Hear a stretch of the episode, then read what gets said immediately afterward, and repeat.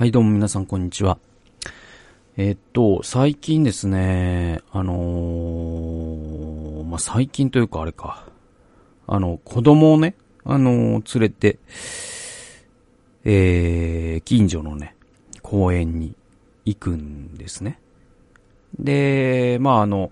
妻が美容院に行くとか、まあ、そういう時とかに僕がこうね、下の子を、公園に、えー連れて行ってとか、妻が休みの日に公園にね、子供たち連れてってとかやるんですけど、なんだろうな、あの、結構さ、最近って、あの、公園にね、特に土日祝日とかは、公園で子供遊ばせてるのってむしろお父さんの方が多いぐらいで、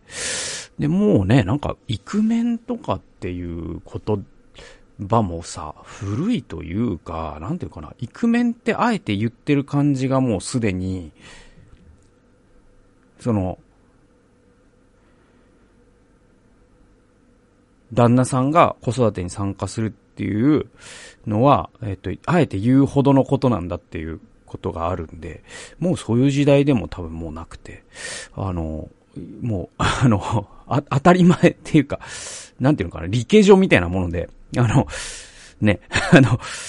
理系の女子が少ないから理系女って言わなきゃいけないんで。でも、もうね、半々ぐらいになればさ、もう、もう理系の人でいいじゃないですか。で、それと同じで、もはやイクメンって言葉もそういう感じになってきてんじゃないかなと思ってるのね。まあ僕はね、えーそう思ってて、まあそう、わかんない。僕の認識間違ってるかもしれないけど。でもね、その自分のね、子供を自分が育てる当たり前なことなんで、あえて手伝うとかっていうのもちょっとおかしな話で。えっ、と、それはね、その、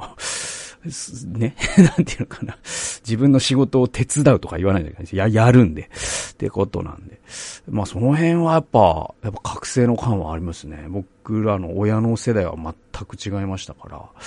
で、まあ、だから親の世代は、ね、過不調性でダメだっていう話っていうのとも違う。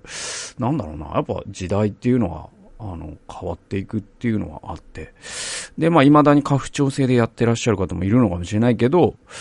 まあ、ただまあ、ね、あのそれはさ、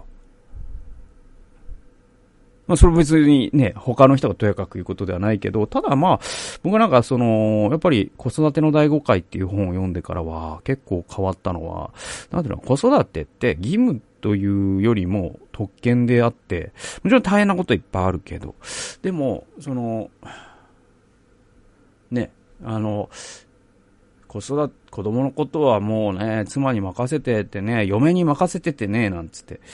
まあ、それ、それね、それだけね、仕事がお忙しくて、もう、もうね、過労死寸前みたいな、もう、それはもう本当に大変ですね、と思うけど、でもそうでもないのに、家でね、あの、奥さんに全部の家事をやらせて、えーテレビゲームやってるみたいな人がいるとしたら、それは、なんていうのかな、そのテレビゲームをするという権利を得ているというよりも、子供と過ごすという二度と戻ってこないじ、じ、時間その時間を失ってるって僕は考えるんで、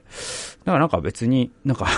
やってない人はサボってるなとも別に思わ別にそう、僕の子供でもないから、なんていうの、だから、なんかそれはもうウェイオブライフの話なんで、だからなんかイクメンっていう言葉をあえて使うことすらもなんか違和感を覚えるぐらい僕は、で、で、それで、じゃあ言われるぐらい、あの、専業主婦のね、夫の漢字を書く主婦ほどやってるかって言やれてないですよ。それはまあ僕、それは僕と妻の家事と仕事っていうかまあ、その仕事を成立させて収入を得なきゃいけないという側面と、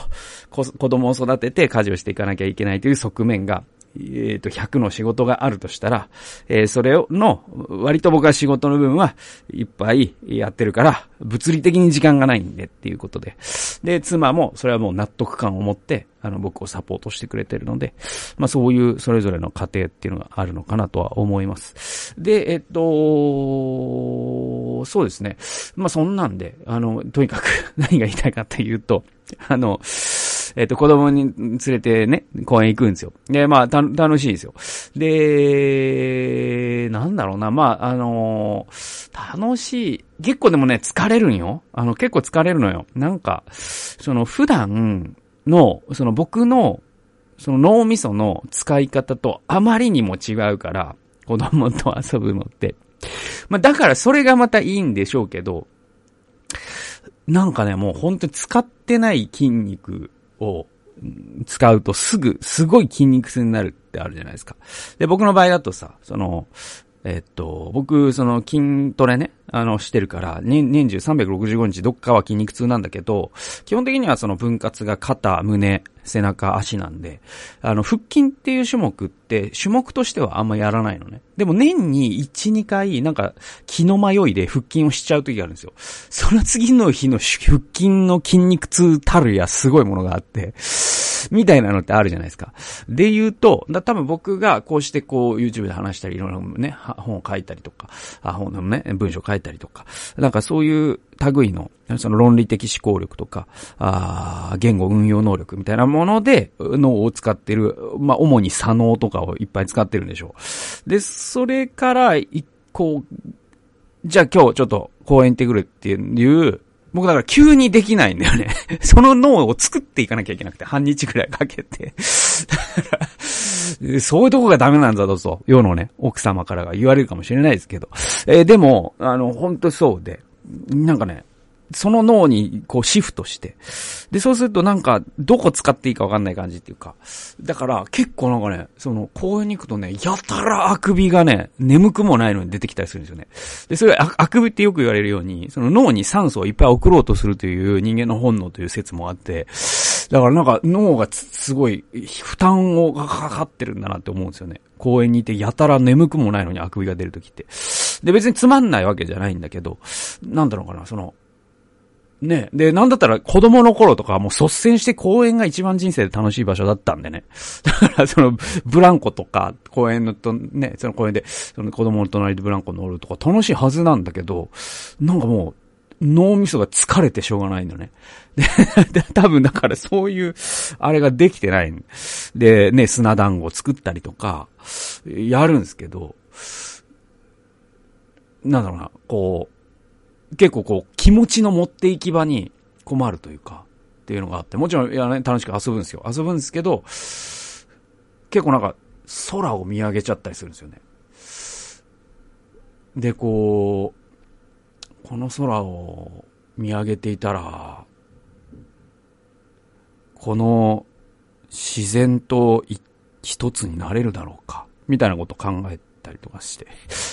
で、マインドフルネスみたいになっていって。で、ああ、いかんいかんと。ああ、今遊んでるんだったっていう。なんかそういう、ちょっと、と、と、なんか時々こう、魂が抜けそうになるんですよ。そのね、子供と 公園で遊んでると。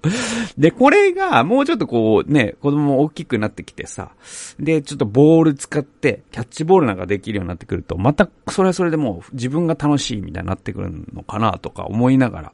やってんすけど。で、そこで、あのー、僕ね、その、最近、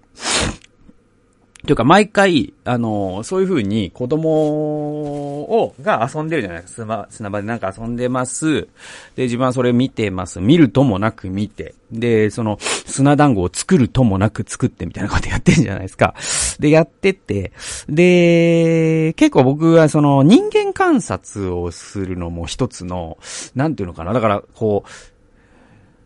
その、子供の砂山を作るのに100フルコミットするのってなかなか難しいんですよ。皆さんちょっとやってみたらわかるんだけど、なんか違うことを考えたくなっちゃう感じっていうかあって、だからその、駅でさ、人を30分待つときに、ひたすら待つということに人、ね、待つという一つのことに集中するって多分その、ね、なんかあの、ヒンズー教の修行をした人とかしかできないと思うんですよ。多分人のことみたいななんか看板のを読んだり、ね、看板の文字を読み始めたりとかすると思うんですよ。で、本があったら本読み始めるしとか、あると思うんですよ。で、僕は結構、その、人間観察をする。だから、その、ああ、お父さんが多くなったなとか、あ、なんか、あの、ね、お母さんが、えー、履いてるスニーカーはどこのメーカーなんだろうとか、ああれはジャック・パーセルじゃないかとか、あの、そういう、そういうなんか、あの、のを見て、あ、人間を見るんですよ。ね。で、それで、えっと、最近見た光景っていうのが、あのー、まさに僕あの、いつだか、その、一緒にいてもスマホっていうシェリー・タークルっていう人が書いた本を紹介したと思うんですけど、で、その中で紹介されてた一つの、そのアメリカのね、あれとして 事例として紹介されてたのが、なんかアメリカで今、その、公園での、その子供の事故が実は増えてるんですって。で、その、えー、理由っていうのがスマホなんですって。だからお母さんが、その子供を、子供、ね、遊具で遊ばせてるんだけど、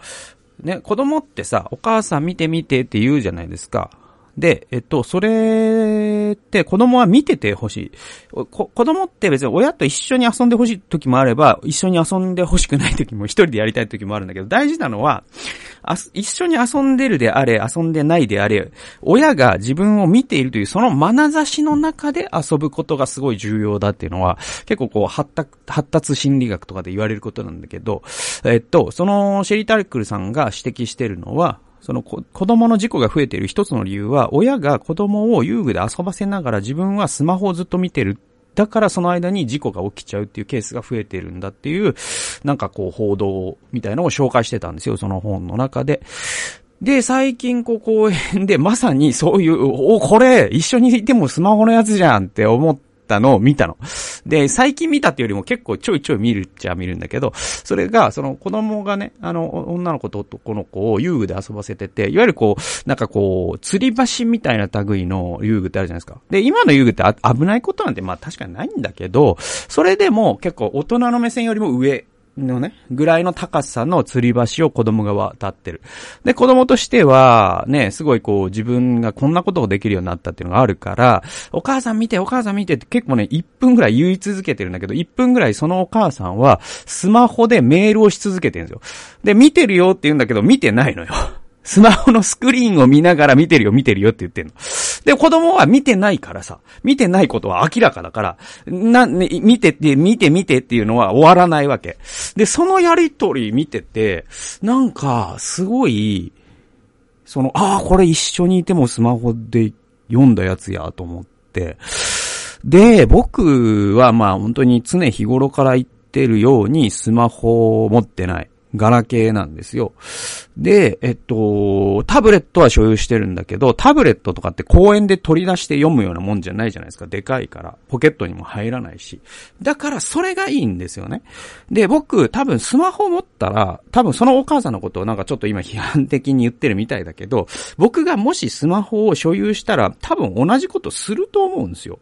っていうのは、スマホの設計ってそれぐらい強力なものがあるから、こう人を中毒にさせるように設計してるのがスマホでありスマホのアプリなんで、だから僕も LINE とかしちゃうと思うの。で、えー、子供の遊んでるのを見ないと思うの。だから僕はガラケーにこだわるんですよ。で、えっと、なんかね、だから、その、その、まあ、その、そのね、こなんか、お母さんもう何も知らないそのお母さんをやたら、なんかこう、ひ、ひ、非難するのは僕は気が進まないから、なんだろう、あえてね、なんだろうな、まずその時はすごい緊急事態があったのかもしれません。ね、その 見てるよ見てるよと言いながらスマホのね、メールをやり続けたお母さんはそのメールっていうのは、ね、あなんかあの自分のね、義理の母が脳一血で倒れたとかっていう LINE だったのかもしれない。まあそう思いましょうよ、今はね。だとしても、なんていうのかな、僕は基本的に、なんか人間の、なんか、あの、美しい姿とダサい姿っていうのがあると思ってて、で、例えば僕はその結婚する前によく自分でよく言ってたのがさ、なんか、あの、祈る姿っていうか、人が祈る姿って素敵だよなと思ってて、ね。だからなんか祈る、祈ってる女性って素敵だよな。だからそういう、祈ってるのが美しい女性と僕は結婚したいななんていうことをロマンティストだった僕は言ってたのね。で、今そのから、その気持ちは別に変わってなくて、妻がやっぱりこうね、一人でリビングで祈ってるのとか見ると、やっぱこの人と結婚してよかったな、素敵だなと思うんですよ。ね。えー、で、で、その反対みたいな話で、なんか人間のさ、ダサい所作の、僕はなんか一番ワーストワンが僕の中では、実は、スマホを見ながら人の話を聞くっていう行為なんですよ。そうそうそうそう。なんかこう、それって目の前の自分に話しかけている人を貶めてるだけじゃなくて、そのスマホを見ているという、スマホを見ながら人の話を聞くという行為って、なんていうのかな？聞いてないし、そもそも。それってなんか、目の前の人の人間性を割り引く行為っていうか、貶める行為だし、えー、そしてその人自身の人間性をも貶めしてしまっているっていう意味で、なんかものすごくダサいというと、なんか、偉そうなんですけど。でもなんかこう、かっこ悪い仕草のワースト版は僕はスマホを見ながら人の話を聞くことなんですね。うん。だから僕はその、そんなにこう教育熱心みたいなタイプではないと思うけど、でもその子供がじゃあ10代になった時に、あの、絶対に家の中で守ろうと思ってるルールは、あの、ご飯の時には、あの、テーブルにスマホを置かないは絶対やろうかなとは思ってますね。それはその、やっぱ外でさ、そういうことをしてほしくないから、それは本当に人に対して失礼なことだぞっていうのは教えないといけないなと思ってってるんですね。だからなんかそのワーストワンで言うとなんかその、例えばこう、鼻くそをほじってるのを見るのって恥ずかしいと思うんですけど、僕は、なんかそれよりも恥ずかしいことだと思ってて、スマホを見ながら人の話を聞いているようで聞いていない姿って。で、それってなんかすごい醜い自分の姿で、そういう醜い姿を僕は晒したくないんですよ、人に対して。で、だけど僕がもしスマホを所有してしまうと、多分やっちゃうのよ。だって、僕よりも素晴らしい、この世の中って僕より素晴らしい人しかいないじゃないですか。ね？それなのにみんなやってるってことは僕はやるんですよ、多分。だから、だから、あのー、本当にね、あ、なんだろうな、何が言いたかったのかな。だからその一緒にいてもスマホのことをすげえね、公園でね、思い出してね、あ、これは、これはだから、お母さん残念なことになってるなと思って、いや、でも、多分あれは脳一血のメールなんだと思って自分を、その、あんま知らない人のことを嫌いにはなりたくないから、自分に言いか、言い聞かせてたんだけどね。なんかそういうことを公園で思ったよっていう話です。はい。えー、じゃあ聖書研究行きましょうか。えー、っと、奇跡のレシピっていう、えー、タイトルでございます。えっ、ー、とですね、第二列王記4章43節にですね、こういう箇所があるんですね。えー、彼の召使いはこれだけで、えー、どうして、ど、えー、ごめんなさい。これだけでどうして100人もの人に分けられましょうと言った。しかしエリシャは言った。この人たちに与えて食べさせなさい。主はこう仰せられる。彼らは食べて残すだろう。これだからエリシャが、その100人の、そのね、食物がなくて困っている人たちに、こう、こう、食べ物を増やすことで養ったという、これまさにこうイエス様の5000人の給食じゃないですけど、そういう奇跡を行ったっていう、えー、ところがあるんですよ。で、えっと、まあ、前回もちらっと言ったように、その第二列王記4章には、エリシャが行った数々の奇跡が記されてるんですね。えー、一つ目。えっ、とね、これね、5つあるんですけど、大きく。えー、1つ目は、夫を失ったヤモメがまず困っていました。で、えー、彼女の債権者が、えー、子供二人を奴隷として奪おうとしていました。エリアは空の壺を近所からありったけ借りて、それに片っ端から油を注ぐように命じました。で、その油を売ることで、夫妻をやし、えー、ごめんなさい、えっと、この、えっと、母子か、母子を養うことができ、えっと、さらに、えー、母子の当面の生活費にもなったという、そういう奇跡がありました。2番目。2番目はですね、エリシャにはいつも常宿を提供していた老夫婦がいたんですけれども、この老夫婦には子供がなかったんですね。で、エリシャが来年の今頃あなたは子供を抱くというふうに、そのね、えっ、ー、と、奥さんに言うと、本当にその来年の今頃子供が生まれた。これが2番目の奇跡。で、3番目。その生まれた子供が突然死しました。で、最初、弟子、エリシャの弟子がいるんですけど、そのゲバジという人がいるんですけど、その弟子に指示を与えて、エリシャはその子を蘇らせようとするがうまくいかなかったんですね。で、今度はエリシャ本人が到着して、その子に自分の体を重ね合わせ、主に祈ると、その子は息を吹き返したというのが三つ目の奇跡。四つ目ですね。四つ目は飢饉の時に預言者の仲間たちと一緒に、えー、野生の草を煮て食べました。で、その中に毒を持つ草が入っていたんですけれども、エリシャがえ麦粉をそこに入れるように命じると、それが解毒されたという奇跡がありました。五つ目、五つ目はですね、えっ、ー、と、シャリシャから来た人が、えっ、ー、と、20個のパンと1袋の、えー、新麦、えっ、ー、と、新しい穀物、これを持ってきました。で、これを、この2個のパンと、えー、1袋の、えっ、ー、と、穀物を、えー、100名に配って食べよっていう風にエリシャが言うと、いやいや、そんな足りないっすよって言ったんだけど、なぜか全員が満腹し、さらに余ったという。この5つの奇跡っていうのがあって、この5つの奇跡に確実に2つのことを見ることができます。1つがエリアの影、影なんですよ。それが、そのエリシャのしていることとか、奇跡の内容って、エリアがしていることに、まあ、酷似しているんですね。とてもよく似てるんですね。で、特にこう、油を注ぐ奇跡なんかは、貧しいヤモメの、その、亀の粉と壺の油が3年半尽きないという奇跡、そっくりだし、えー、自分を助けてくれた子供が死んだ時、その子供を体を重ねることを通して生き返らせた。これもエリアがやったこととそっくりなんですね。えー、二つ目がですね、これなんと、イエスキリストとの類似なんですよ。で、壺に油を注ぐ奇跡って、あれですね、あの、カナの婚礼で、えー、イエスが水をブドウ酒に変えた奇跡と似ているんですよね。で、さらに20個のパンを100名に分け与えたこのさっき読んだ箇所ですね。この奇跡は、えー、5つのパンと2匹の魚を、えー、5000人に分け与えられたイエスの奇跡とそっくりなんですよ。で、えー、エリシャってね、その預言者の例の2つの分け前をエリアに求めましたよね。で、それが叶えられたということが、この章を読むと間接的に理解されるわけです。えっと、つまりその、預言者の例の分け前っていうものをエリアからエリシャはちゃんと受け取っているという、この、その証拠が、そのエリシャが行った奇跡とエリアが行った奇跡の類似性に現れているってことです。で、えー、預言者の指定関係。ね、メンター、メンティー関係。これはこのような形で現れるんですよね。で、弟子ってね、方法を学んでいるので、死と似通っているけれども、微妙に違う形で主の技を行うんですよ。完全に同じじゃないんですよ。なぜなら、学んだのは、その事例の具体的な事例というよりも、その事例の方法だから。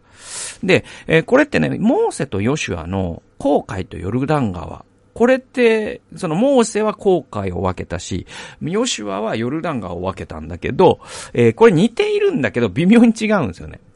で、あと、ヨシュアもモーセも二人とも燃える芝っていう形で証明を受けてるんだけど、これも実は微妙に違うんです。えっと、モーセの場合は燃える芝なんだけど、ヨシュアの場合はなんか火があって、その中に見つかいが立っててっていう、なんだか、なんか、そういうやつなんですよ。じゃ微妙に違うんですよね。で、えっと、こういう、その弟子と師匠の間で、こう似ているんだけど微妙に違うみたいなことって面白いなと思ってて。で、僕その、以前ね、そのエリアとエリシャの指定関係っていうのが、あの、僕と、その、上司の、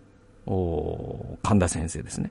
えー、の間にもすごく似てるなというふうに思ってて。で、もう、もうかれこれ、そうですね。14年ですか。ね、あの、一緒に歩んできたわけですよ。はい。だから、このエリアとエリシャの関係を14年間僕は神田先生と続けてきたんですね。で、えっと、僕自身の使命とか働きっていうのは、その表現系においてはかなり違うんですよ、神田先生とは。えー、神田先生の場合は、その、進学校二つ行ってる牧師ですし、えっと、なんだろうな。やっぱ違いますよね。その年代もま、本当に違うし、働きのなんかこう、ニュアンスとかも違うんだけど、でも本質においては、結構同じになってるっていう風に僕は思ってて。で、それは前にも言ったように、具体的にじゃあ何ですかそれっていうと、まああの、曰く言い難いものもあるんだけど、でも、少なくとも、僕はその神田先生ってね、前も言ったように、その日本一のね、伝道者の一人だと思ってて、で、それはそのキリスト教、非常にキリスト教的なことをキリスト教用語を一切使わずに話すっていうことにおいて、神田先生ほど卓越した人僕はあんまり知らない。